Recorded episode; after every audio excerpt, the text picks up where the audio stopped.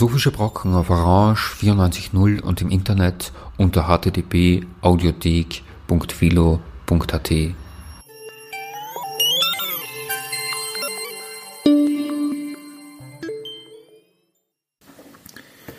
Schönen Nachmittag. Bei einer Sendung der Philosophischen Brocken begrüßt Sie Herbert Rachowitz. Begrüßt Sie heißt, äh, wir beginnen gerade mit einer Sendung und Sie haben sich noch keine Gedanken vermutlich darüber gemacht, was es heißt zu beginnen. Aber diese Sendung wird sich beschäftigen mit dem Anfang, mit dem Beginnen. Wir haben einen Gast, äh, Jakub Macher aus äh, Brno, Brünn, Philosophieprofessor dort. Er wird unser Gesprächspartner sein beim Thema Anfang, äh, was kann Anfang heißen, was sagt uns äh, insbesondere Hegel über das Thema Anfang.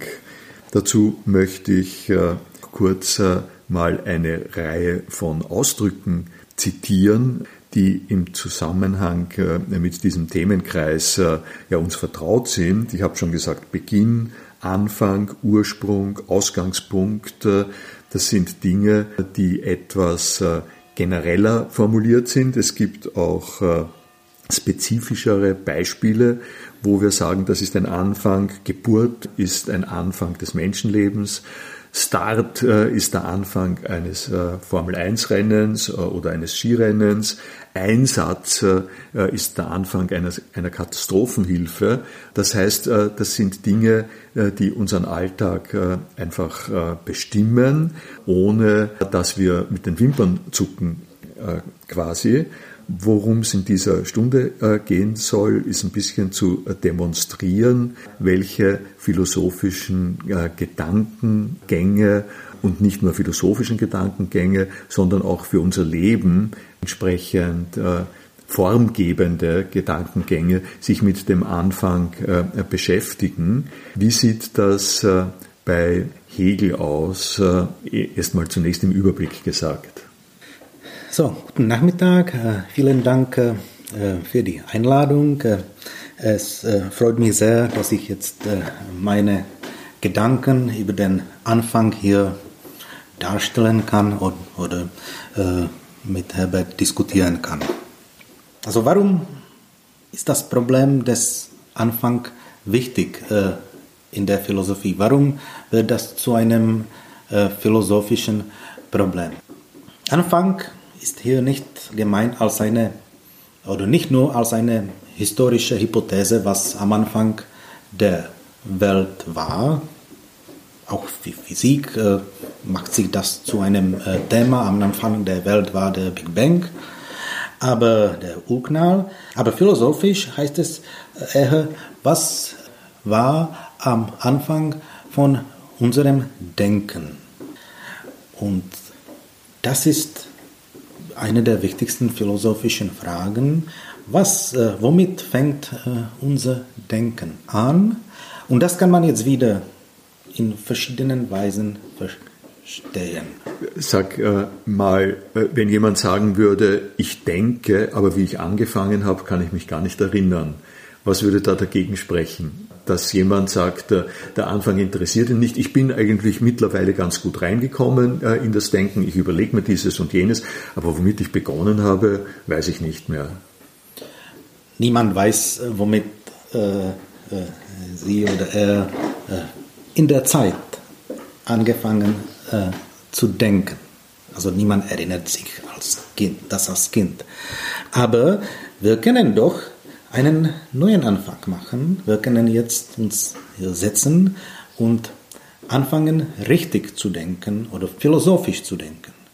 Und da, äh, jetzt äh, in der Geschichte der Philosophie sehen wir oder finden wir jede Menge von Philosophen, die sich genau dies zu, zur Aufgabe äh, gemacht haben. Am wichtigsten ist, ist selbstverständlich Descartes, aber auch äh, solche Gedanken finden wir bei, äh, bei Kant und dann, äh, und das ist unser Thema bei Hegel. Das heißt, äh, das Motiv ist, äh, wenn ich äh, so munter drauf losdenke und nicht weiß, wovon ich herkomme, dann habe ich keine Kontrolle darüber, wie ich dorthin gekommen bin.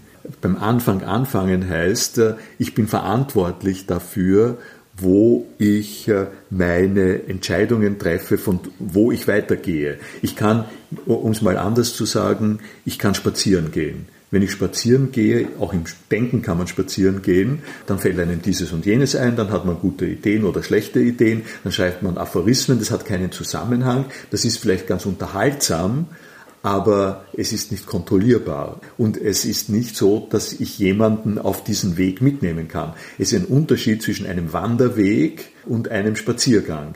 Der Wanderweg, äh, der vorgezeichnet ist, das ist einer, äh, von dem ich sage, hier musst du gehen und wenn du dort und dort und dort weitergehst, dann kommst du zu diesem wunderschönen Ausblick. Den wunderschönen Ausblick findest du nicht, äh, wenn du nur in der Gegend herumschaust oder nur per Zufall. Und die Philosophen würden das gerne systematischer haben, ist das? Ja, und äh, diese Analogie mit, dem, äh, äh, mit der Wanderung oder mit dem äh, Wanderweg ist äh, auch nicht neu. Also das finden wir bei vielen, solche Analogie finden wir bei vielen Philosophen, äh, nämlich bei Heidegger. Aber es, es, es zeigt oder es zeigt sich, dass wir haben verschiedene Arten vom Anfang haben und eine, äh, eine Art von Anfang kann analogisch zu einem anderen. Also, also der Anfang des Denkens oder des philosophischen Denkens in der Zeit ist analogisch zu einem Wanderweg im Raum. So, äh, um weiter, um ein bisschen weiterzukommen, wir müssen äh, klar sein, welche Arten vom Anfang wir hier, hier haben.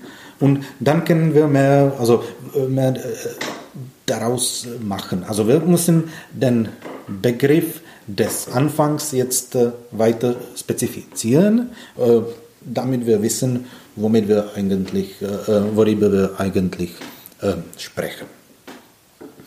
Und dann kann ich sagen, welche Anfänge sind jetzt am wichtigsten, aber das habe ich eigentlich schon gesagt. Am wichtigsten ist der Anfang des philosophischen Denkens. Aber dazu müssen wir noch auch andere Anfänge explizieren. Also wir haben den logischen Anfang. Das ist jetzt, äh, das kennen wir aus der Logik. Wir haben verschiedene Axiome, äh, bestimmte Axiome, also der Satz vom, vom Widerspruch oder andere logische Axiome und die sind am Anfang der Logik und daraus kann alles abgeleitet werden, logisch abgeleitet werden. Und das ist ganz verständlich. Also äh, der Satz vom Widerspruch ist am, Anfang der Logik. Das kann man hm, leicht begreifen. Und zwar deshalb, äh, weil man sagen kann, wenn man anfängt äh, mit zwei äh, Aussagen, die einander widersprechen, dann kann man überall hinkommen.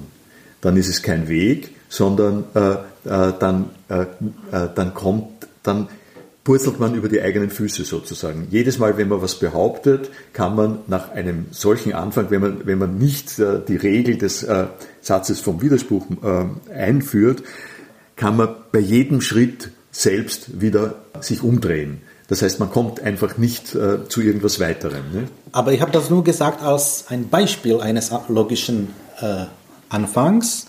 Äh, es gibt andere Möglichkeiten, wir können andere Axiome haben es gibt Auffassungen der Logik, die äh, fangen an, gerade mit der, äh, äh, mit der Kontradiktion. Und das finden wir so, sogar auch bei Hegel. So, andere Arten äh, des Anfangs sind, das haben wir schon besprochen, sind zeitlich, äh, der zeitliche Anfang. Und das kann man jetzt äh, auf verschiedene Weise zu verstehen.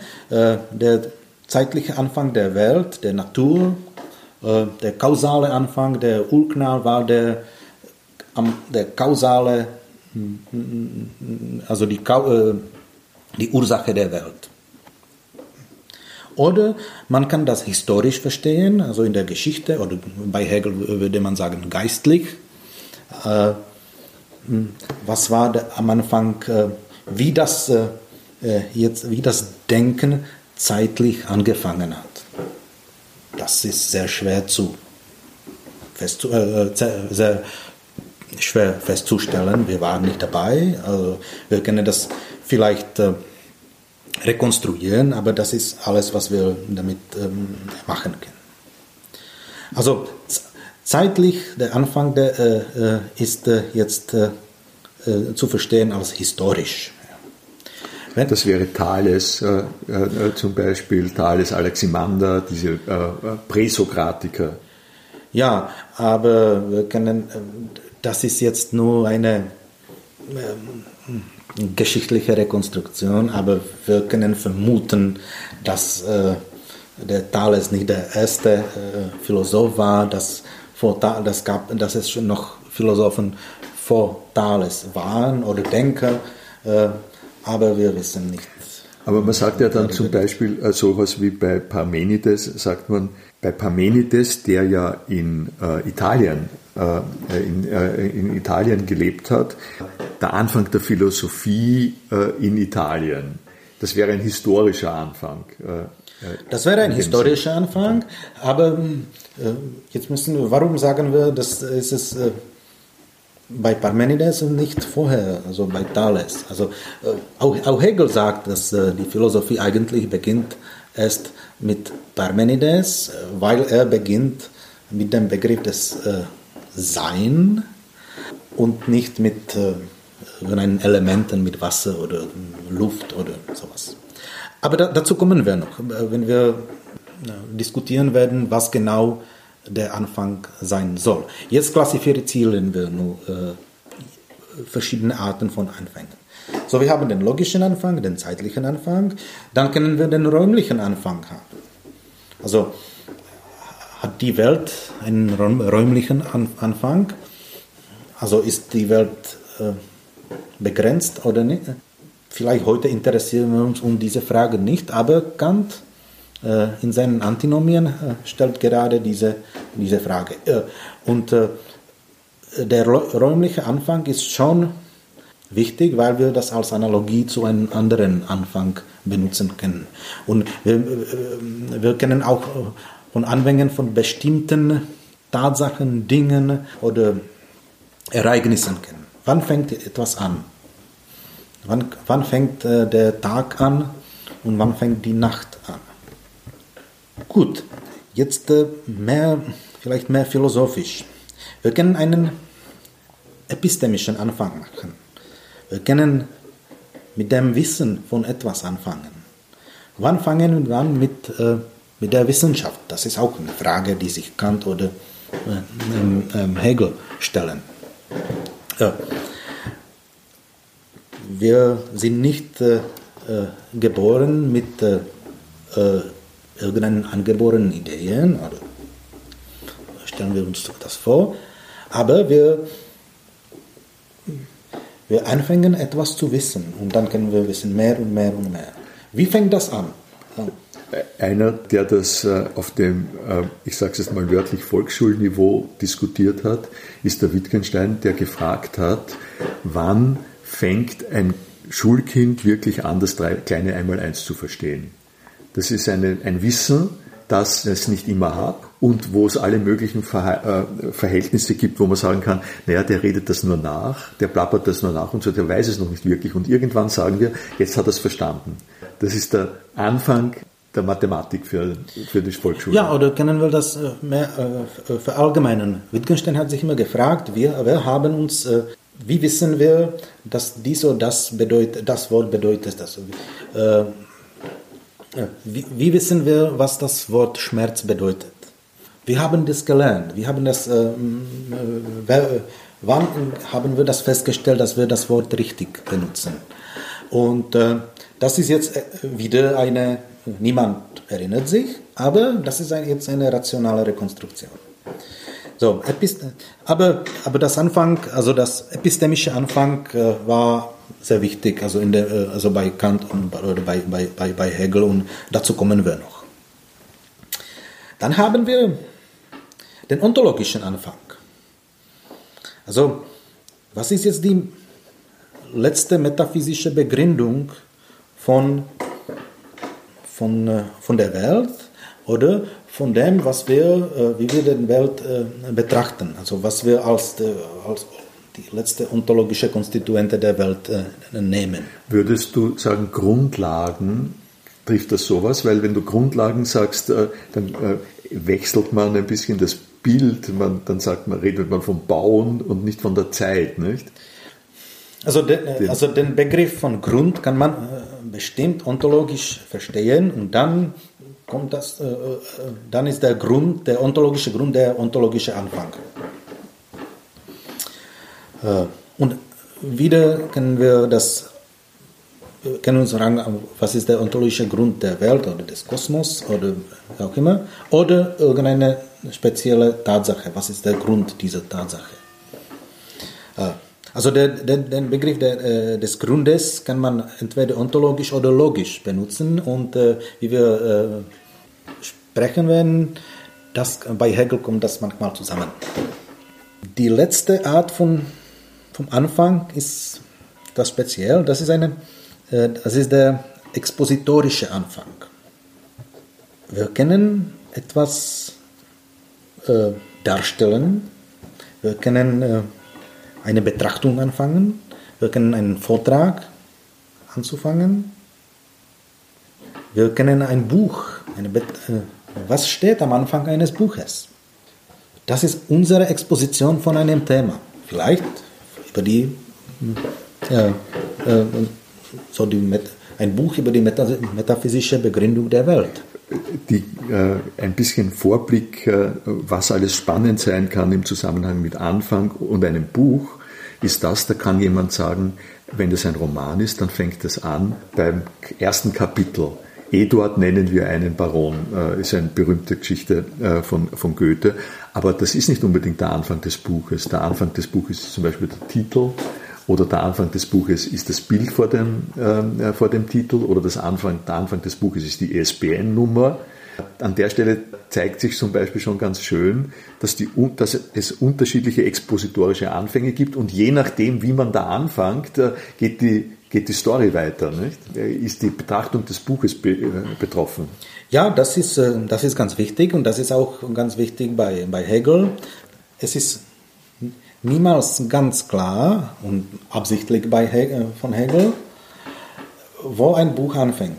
Das sind laute Vorreden, äh, äh, Einleitungen und dann fängt das Buch an und dann kommt vielleicht zurück zu, zu der, äh, dann, dann, fängt an, das, das, sagen wir, Kapitel 1 oder Buch 1, aber dann kommt noch wieder eine, Vor eine, so, eine Vorrede.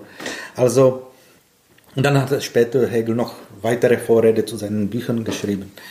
Also das ist, äh, das ist nicht, das ist manchmal nicht klar, aber da liegt das Problem und dazu kommen wir jetzt äh, äh, in ein paar Minuten. Was ich noch unterscheiden will, ist jetzt zwei Arten, wie man einen Anfang, wie ein Anfang zu betrachten ist. Und das, man kann den Anfang äh, subjektiv und objektiv betrachten. Objektiv, man, von, äh, man fragt sich, was ist ein Anfang von einem Objekt? Und das Objekt, äh, der Objekt haben wir ein, die ganze Welt oder irgendein Objekt. Was ist der Anfang dieser, dieses, äh, äh, dieser Sendung zum Beispiel? Expositorische, äh, der, der expositorische Anfang dieser Sendung. Das ist ein Objekt. Aber wir sind Subjekte, die, wir handeln und wir sind äh, diejenigen, die äh, die, Anfang, äh, die angefangen sind. Also immer kann man sagen, dann ein Subjekt fängt mit etwas äh, mit, äh, mit etwas, mit einem Objekt. Also äh, nicht alle Arten von vom Anfang haben diese zwei Perspektiven. Subjekt, äh, zeitlicher Anfang hat kaum eine subjektive, äh, einen subjektiven Aspekt, aber auch sowas können wir dann bei Hegel finden, obwohl das jetzt vielleicht unverständlich sein kann, wie die Welt äh, einen subjektiven Anfang haben kann. Das, das waren also jetzt die Klassifikation von verschiedenen Arten vom, vom Anfang. Jetzt, was ich jetzt ein, als die wichtigste Frage oder, das die, oder die wichtigste Fragestellung äh, in diesem Zusammenhang ist, und das hat sich jetzt viele Philosophen auch äh, zu einem Problem gemacht. Was heißt es am Anfang anzufangen? Das ist ja die Hauptfrage, die wir jetzt äh, versuchen zu lesen oder vielleicht nicht zu beantworten, aber zu explizieren. Also könnte man, äh, wenn ich nochmal beim Spazierengehen bleibe bei diesem Beispiel, könnte man das so beschreiben, dass man sagt, äh, man findet sich in einer, einer Landschaft, man möchte irgendwo hingehen, man kommt aber drauf, man ist jetzt etwas desorientiert und man ist deswegen desorientiert, weil man nicht richtig angefangen hat. Weil man nicht beim Anfang angefangen hat, sondern äh, irgendwo dazwischen. Das heißt, es gibt ein Auseinanderfallen dazwischen, wie man subjektiv äh, sich befindet irgendwo und dann ist man unzufrieden damit, dass man an dieser Stelle gerade ist und man stellt sich äh, heraus, ein bisschen so, wie man in, in ein Gespräch hineinkommt. Es gibt, äh, es gibt Leute, die sprechen und, äh, und ich komme dazu, zu den Leuten, die sprechen und ich verstehe nicht recht, was die Leute sprechen und ich sage mal, wo habt ihr eigentlich angefangen, damit ich mich orientieren kann, damit, ich reinkomme, dass ich die richtige Einstellung zu diesem Gespräch habe. Äh, das ist sozusagen das Interessante, beim richtigen Anfang anzufangen. Ja, also das ist wieder die, so, die räumliche Analogie. Also ein Spaziergang ein, vielleicht ein Rundgang irgendwo in der Natur und äh, man kann am Anfang der Rundgang anfangen. Oder du fängst bei der vierten Station an. Oder bei der vierten Station. Okay. Also, und jetzt haben wir jetzt schon äh, den subjektiven Aspekt und den objektiven Aspekt. Äh, also also jemand fängt an, einen Spaziergang. Spaziergang ist eine hm, objektive Tatsache. Also das, finde, das kann man vielleicht in der Landkarte finden, das markiert. Oder der, auf, am Ort. Also am Anfang anzufangen heißt, dass der subjektive Anfang soll der objektive Anfang sein. Der subjektive soll der objektive. Also die, die, die sollen zusammenkommen. Aber jetzt müssen wir weg von der, äh, von der so, räumlichen Analogie, aber, äh, aber wir müssen das jetzt äh, um das, äh, um, um, in, in die philosophische Anfänge äh, äh, umsetzen, um, umsetzen. Also was heißt der, der, was heißt das in der Logik, in der Epistemologie und in der Ontologie? Was heißt jetzt vielleicht im Denken, nach dem Anfang anzufangen? Du hast das schon gesagt, jemand kommt ins äh, in, äh, ein laufendes Gespräch. Man sagt ein laufendes Gespräch, das, das heißt, Gespräch es hat schon angefangen. Hat schon angefangen. Und derjenige, der, kommt, der spät kommt, hat etwas vermisst. Hat, hat nicht gekriegt, äh, was vorher gesagt wurde. Also nach dem Anfang anzufangen heißt, es bleiben irgendeine unausgesprochene Voraussetzungen sagen wir, dogmatische Voraussetzungen, die wir nicht wahren, die uns unbekannt sind oder also äh, also wir die, nicht in Kontrolle haben. Nicht in Kontrolle. Also die Förderung am Anfang zu anfangen mit dem Denken, mit dem philosophischen Denken heißt ohne dogmatische Voraussetzungen oder unbekannte Voraussetzungen. Äh, also, und das sehen wir ganz klar bei Descartes, wie er, äh, wie er, wie er versucht, jede Voraussetzung immer loszuwerden. Wir können umgekehrt sagen, was würde heißen, vor dem Anfang anzufangen? So gegengesetzte äh, äh, Problem. Vor dem Anfang anzufangen heißt, dass das Subjekt versucht, den objektiven Anfang weiter zu begründen wir können das wieder äh, bei Descartes äh, illustrieren. Also Descartes sagt, also der äh, Anfang des Denkens ist sein berühmter Spruch, also cogito ergo sum, den man nicht schon weiter nicht begründen kann. Aber doch kann man einfach sagen, warum muss das sein? Hat, das, hat, hat Descartes diesen Anfang begründet? Und äh, die Antwort ist nein. Aber es gibt andere Anfänge bei Descartes, die vor, dem, äh, vor diesem Anfang äh, stattgefunden. Also das Buch, äh, also äh, Descartes, äh, also die Meditation beginnen nicht mit dem Satz äh, cogito ergos. Hm, da ist eine Begründung, also wie wir zu dem Satz kommen, expositorisch, nicht jetzt logisch oder ontologisch. Ich meine, eine, eine Disziplin, die berüchtigt ist, in einem solchen Fall immer vor dem Anfang anzufangen, ist die Psychoanalyse. Wenn man mit Descartes äh, cogito ergo sum äh, vertraut ist und sagt, äh, äh, da muss doch was davor sein, dann wäre zum Beispiel eine Antwort die existenzielle Unsicherheit. Der Zweifel. Jemand muss erst zutiefst erschüttert sein, damit er so eine Sicherheit braucht. Das wäre von Descartes her gesehen jetzt ein, ein Untergraben, ein, ein Untergraben des Anfangs und du, würde, du würdest, wenn du das machst, kommst du nie auf den Weg, den der Descartes äh, äh, tatsächlich vorhat. Nicht? Ja, also eigentlich äh, vor dem Anfang anzufangen ist unsinnig. Also man muss den richtigen, wieder äh, wirklich den richtigen Anfang zu finden und wirklich am Anfang anzufangen, nicht vor und nicht nach, äh, äh, nach dem objektiven Anfang.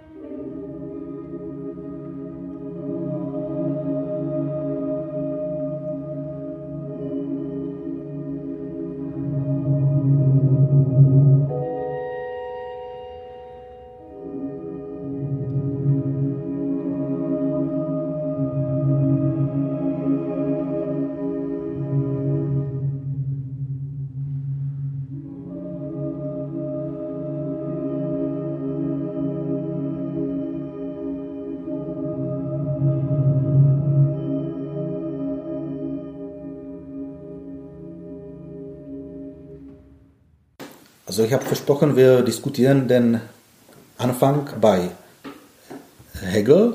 Also womit fängt, fängt Hegel, an. Hegel an?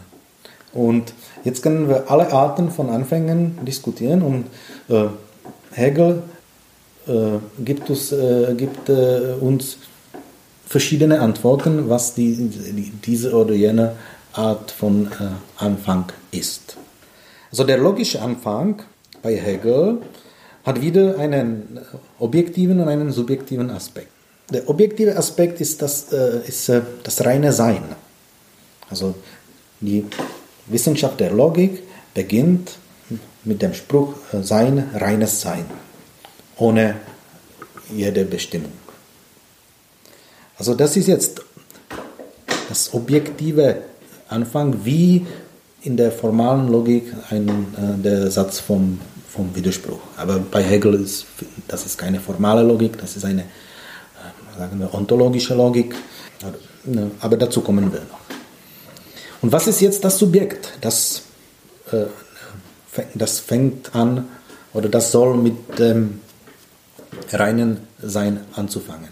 Und das ist jetzt äh, bei Hegel der Philosoph, der entschließt sich, das äh, reine Sein äh, zu denken und zu entfalten. Da entfaltet sich jetzt das äh, äh dialektische Prozess. So, das subjektive Anfang bei Hegel ist ein Entschluss.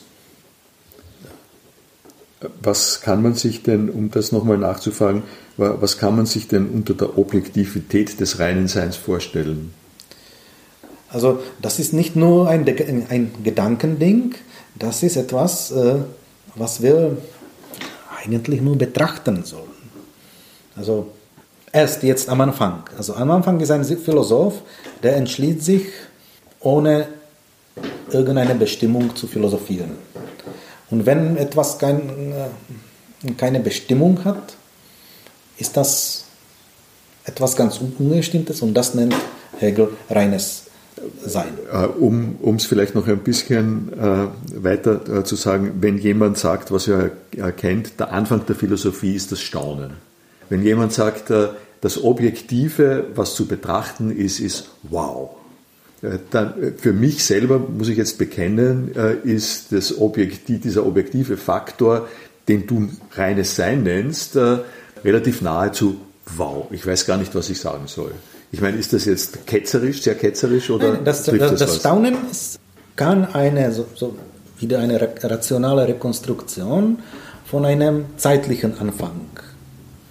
Und das jetzt kann man jetzt Anfang äh, von in der Philosophie, äh, wie findet das bei Aristoteles, er, er hat das eigentlich so rational rekonstruiert, oder bei Einzelnen, bei jedem, jemand hat sich gestaunt und dann hat an, an, angefangen, Philosophie zu studieren oder philosophische Werke zu lesen oder philosophieren. Und, und dass es kein zeitlicher Anfang ist, sondern beim Hegel ein logischer Anfang, hängt jetzt an der Sprache, äh, an, der, an der Sprachgestalt, dass, äh, dass das Sein äh, ein Wort ist, das man aus äh, ist und aus, aus den äh, Behauptungen, aus Behauptungssätzen extrahiert. Das ist, das, das ist ein Wort, das kein, keine, keine Bestimmung hat. Meist unbestimmte Wort in der Sprache und das. Aber das ist jetzt, wir müssen das jetzt als logische Anfang, also nicht äh, zeitlich verstehen, aber so wie ähnlich wie äh, ein ähm, Axiom in der Logik finden wollen. Und der zeitliche Anfang, worauf du jetzt hingewiesen hast, der tritt, in der, tritt ins Bild, weil es eben einen subjektiven und einen objektiven Anfang gibt und weil der Entschluss muss ja was Zeitliches sein. Der äh, Entschluss ist ein zeitlicher, aber äh, also ein Philosoph ist ein Lebewesen also äh, in der Zeit, im Raum. Aber die, jetzt die zeitliche Komponente ist nicht so wichtig. Die, die wird letztendlich ganz wichtig sein in der Betrachtung, aber wir müssen das jetzt äh, als äh, so, äh, der Begriff des reinen Seins sich selbst entwickelt und wir betrachten diese Entwicklung. Selbstverständlich ist da eine zeitliche Komponente, aber die ist jetzt nicht so wichtig. Aber die wird schon. Dann haben wir der, den epistemischen Anfang. Also Anfang des Wissens. Und das ist jetzt auch bei Hegel eine so rationale Rekonstruktion. In der Zeit wissen das nicht, aber wir können uns äh, überlegen, womit wir anfangen, etwas zu wissen. Und dann sagt Hegel, das ist die sinnliche Gewissheit. Wir sehen etwas und wir glauben, wir wissen das. Also zum Beispiel jetzt ist, jetzt ist der Tag. Und das ist sinnlich das Wissen, das sehen wir, das ist äh, jetzt, jetzt Tag. Und wir glauben, was zu wissen. Das ist jetzt der äh, Anfang der Phänomenologie des Geistes. Also der epistemologische Anfang, die sinnliche Gewissheit, ist zugleich der expositorische Anfang der Phänomenologie äh, des, des Geistes. Und dann entwickelt sich diese, also die, die die Gestalt der sinnlichen äh, Gewissheit und äh, es, es, stellt sich fest, dass es vielleicht nicht das, äh, es ist nicht so gewiss, dass es jetzt Tag ist, wir können uns täuschen und da kommt jetzt die zeitliche Komponente und jetzt später wird, wird die Nacht sein und wir wissen nicht, ob wir das aus, was wir jetzt festgestellt haben, wirklich wissen. Das heißt, von diesem Anfang der sinnlichen Gewissheit aus geht ein Weg weiter. Weg weiter. Das ist jetzt wieder eine hm, Räumlich. räumliche Analogie. Geht weiter. Es entwickelt sich in verschiedene Arten von Wissen.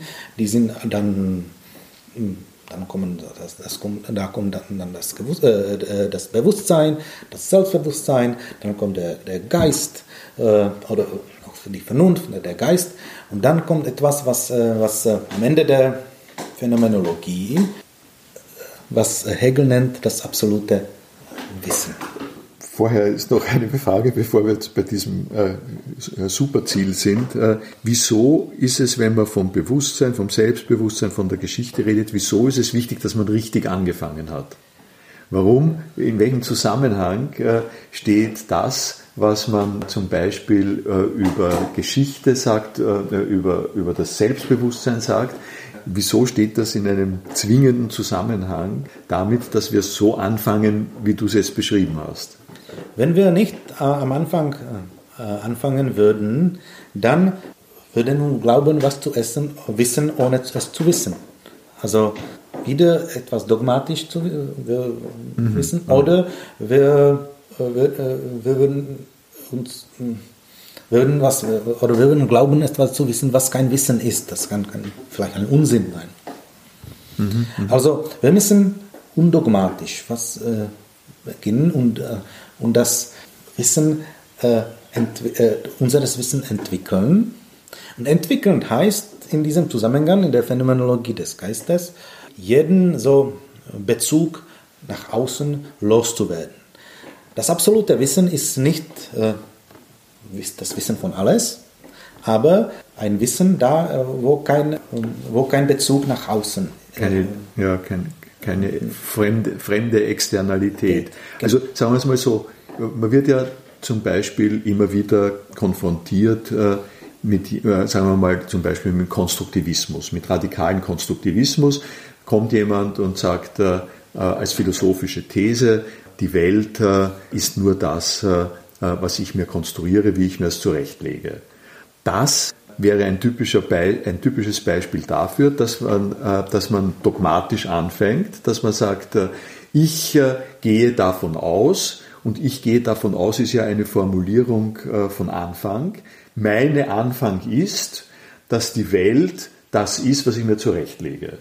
Darauf würde Hegel sagen, das hast du jetzt dorthin gesetzt. Du hast nicht richtig angefangen. Du hast nicht überlegt, in welchem Zusammenhang das, was du machst, äh, zu dem steht, was in der Welt äh, passiert. Du hast, du hast die Schritte nicht entwickelt. Und wenn du die richtigen Schritte entwickelt hättest, dann würdest du draufkommen in der Phänomenologie des Geistes, dass das nur eine mögliche Position ist. Dass du, dass du dich jetzt auf diese Position draufsetzt, äh, ohne zu bedenken, was, da, was davor war und was dagegen ist. Du hast nicht, mehr, du hast nicht als radikaler Konstruktivist begonnen, die Welt zu sehen. Ja?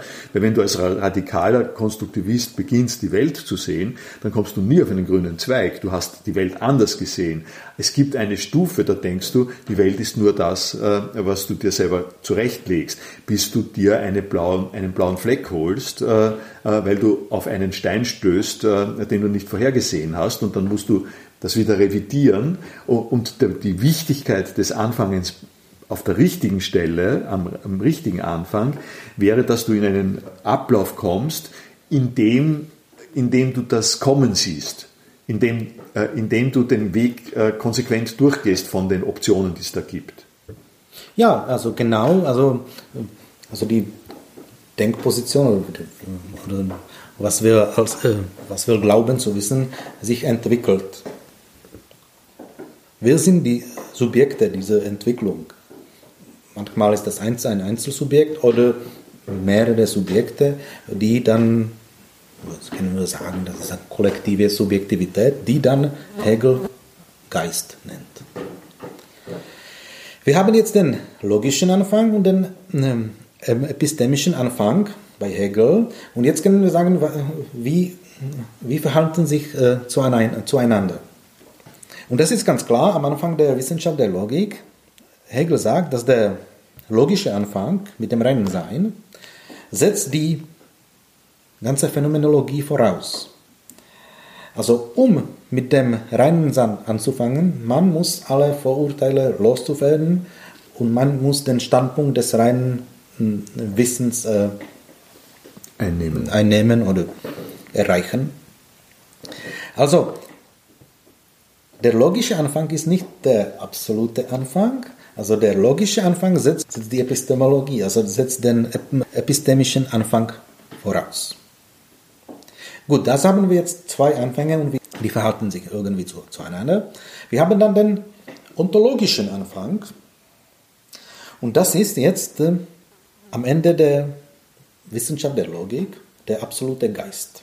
Also der absolute Geist ist jetzt der Begriff des reinen Sein völlig entwickelt, der völlig, ent, äh, völlig entwickelt ist. Man kann sagen jetzt, dass der ontologische Anfang, also der absolute Geist, das ist die ontologische Grundlage der Welt oder von der Realität, von alles, ist das jetzt das logische Resultat. Ich habe schon vorher gesagt, also dass die Logik bei Hegel ist ontologisiert, oder das ist eine ontologische Logik. Aber die Ontologie und die Logik sind entgegengesetzt. Also das, was der logische, äh, das logische Resultat, das logische Ende ist, ist der ontologische Anfang und umgekehrt. Also am Ende der Logik kommt erst der, wir gelangen zum ontologischen Anfang der Realität oder der Welt. Jetzt musst du äh, ein bisschen was über Geist erläutern. Du hast jetzt den Ausdruck absoluter Geist äh, so unversehens eingeführt und anfangslos, sozusagen ansatzlos würde ich sagen, hast du jetzt vom absoluten Geist geredet. Was würdest du denn erläuternd sagen? Du hast gleichzeitig gesagt, eigentlich hast du den absoluten Geist definiert, wo man hinkommt, wenn man Hegel getreulich folgt vom Anfang vom bloßen Sein. Es muss uns aber eine kleine Vorschau geben, äh, in welche Richtung dieser Weg geht. Wir können den nicht gehen, äh, weil das ist ein hochkomplexer und, äh, und ausgesprochen epochemachender Vorgang. Aber in, in welche Richtung geht das, so dass man dort absoluter Geist als Ziel ansetzen kann? Ja, also ich habe schon angedeutet, was Geist oder wie wir den Geist bei Hegel verstehen könnten. Statt Geist wir sagen kollektive äh, Subjektivität. Also der Geist ist ein Subjekt, aber das, es muss nicht notwendig ein, ein einzelnes Subjekt äh, sein. Also das heißt ein, ein menschlicher äh, Subjekt. Ein menschliches Subjekt. Es gibt, äh, es gibt sagen wir mal, Kollektivität und die Kollektivität äh, ist geprägt durch eine Charakteristik, die wir in einem gewissen Sinn erkennen in der Analyse dessen, wer wir selber sind. Nämlich wir beziehen uns, uns auf uns selbst, wir lernen, äh, indem wir äh, uns auf uns selbst beziehen, korrigieren im Hinblick auf die Umgebungsbedingungen. Also dieser Prozess der Selbstkorrektur, die einhergeht damit, dass man Wissen gewinnt und erweitert, nicht einfach im Sinn einer individuellen Lebensgeschichte, sondern als etwas, was eine Gemeinschaft äh, selber machen kann. Ja, also äh, äh wir müssen, also das ist Hegels Einsicht, also wir beginnen nicht was, etwas zu wissen als, als einzelne Personen, aber wir, wir, leben in der Gesellschaft und in, wir leben, wir sind in der Geschichte. Und das, unser Wissen ist durch und der Gang der, äh, der Logik wäre jetzt äh, der, dass man sagt, äh, es muss alles auf den Tisch, making it all explicit, worin diese Geschichte der Kollektivität abgelaufen ist, was da alles drinnen ist. Darum hat er ja in der, in der Logik auch, auch unglaublich viel Sachmaterial, Begriffe von Kausalität, Begriffe von Messung, äh, äh, Begriffe von politischer äh, ja, Bedeutung. Oder von der Substanz. Oder? Substanz. Kommt all, alles kommt rein, alles muss auf den Tisch, was dazu führt, dass das Volk, an der Stelle ist es ja nicht, die, auf, die Aufklärung, dass die so ist und so geworden ist, wie sie ist. Also das Volk ist nur eine, eine, Gestalt, eine Art vom Geist. Eine also, Art vom Geist, ja. Also, oder ja. die Gesellschaft oder eine Nation oder wie auch immer. Oder ein Staat oder eine Firma. Also, ja. Das sind verschiedene Arten von Geist, die sich irgendwie entwickelt, die anfangen zu existieren und aufhören zu existieren. Also sich umwandeln in, in, etwa, äh, und was versteht, äh, in etwas anderes. Was versteht man dann unter absolut äh, am Ende? Absolut äh, heißt, das ist jetzt äh, alles äh, irgendwie am Ende von der Geschichte, aber wieder, das, das, muss man nicht, das muss man nicht zeitlich verstehen. Also das muss man jetzt alles, wir haben jetzt alle, wir haben den ontologischen Anfang erreicht. Wir, haben, wir wissen jetzt, was, äh, was die Grundlage der Welt ist. Da kommt mir jetzt der Gedanke, dass man sagen muss, äh, es geht nicht nur äh, darum, dass man beim richtigen Anfang anfängt, sondern man muss auch beim richtigen Ende aufhören. Ja, aber das, das logische Ende ist der ontologische Anfang. Also das heißt, der, also der Standpunkt des absoluten Geistes ist, dass das Subjekt fängt an dem ontologischen Anfang an. Aber äh, die Schwierigkeit ist halt die, dann gibt es nachher auch noch was. Wenn, wenn das Subjekt beim absoluten Geist anfängt, äh, dann geht es ja noch weiter. Äh, dann, an dieser Stelle schon aufzuhören und nicht mit zu berücksichtigen, was dann noch alles kommt, das enthält ja auch ein bisschen die Voraussetzung, dass alles schon gesagt ist, was zu sagen ist. Das ist jetzt in der Wissenschaft der Logik eine so wir können das als eine Art transzendentale Deduktion nehmen. Also alle philosophischen Begriffe sind jetzt explizit. Wir haben wir mit der, Notwendig mit der strengen Notwendigkeit abgeleitet. Also der Geist hat diese Begriffe abgeleitet. Und das, dies ist das Ende der, also das expositorische Ende äh, der Wissenschaft der Logik. Damit ist das Buch geschlossen. Aber, und das ist das vielleicht, die Geschichte ist nicht am Ende hier, es ist noch, es kann, es, es, was kommt jetzt äh, danach? Und das, das, das, andeutet, das deutet äh, Hegel am Anfang der Logik, aber er entwickelt, er entwickelt das in seiner Enzyklopädie. Er sagt sogar am Ende der Logik, dass der der Geist, der hat jetzt alle philosophischen Begriffe der Substanz, der Zeit, der Ursache, der, äh, der Ursache und so weiter, entschließt sich wieder ein Entschluss, den endlichen Welt äh, zu, äh, zu, zu, erschließen, zu, ein, einzutreten. Einzutreten, zu erschaffen. Also das, was in der äh, Wissenschaft der Logik abgeleitet ist, vom reinen Sein bis zum absoluten Geist, zeitlich findet vor dem Anfang der Welt, von dem zeitlichen Anfang der Welt äh, stattfindet. Also Hegel sagt ganz problematisch und provokatorisch in der Wissenschaft der Logik, man kann sich ausdrücken.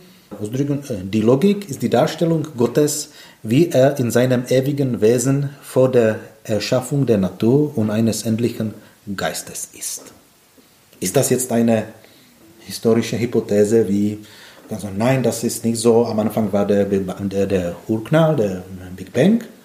Nein, das ist nur jetzt sagen, was passiert nach der Logik. Wenn wir etwas als Philosophen ableiten, wir ableiten alle unsere philosophischen Begriffe, wir deduzieren sie, was können wir jetzt damit machen? Aber was passiert zum Beispiel mit der Unschärfe-Relation? Nur um irgendwas reinzubringen. Wenn es so ist, dass Gott, bevor die Welt geschaffen ist, das schon alles fertig, fix und fertig hat, äh, und dann beginnt die Welt und dann schauen wir uns die Welt an und in der Welt gibt es, gibt es plötzlich die Situation, dass wir nicht sagen können, ob etwas Welle oder Teilchen ist. Das ist nicht vorgesehen in dem bisherigen begrifflichen Instrumentarium. Also, was ist abgeleitet, sind philosophische Begriffe ob wie, ob, wie, dat, wie da, äh, dazu die, also die Quantentheorie passt, das ist jetzt offene Frage und das konnte Hegel nicht vorsehen.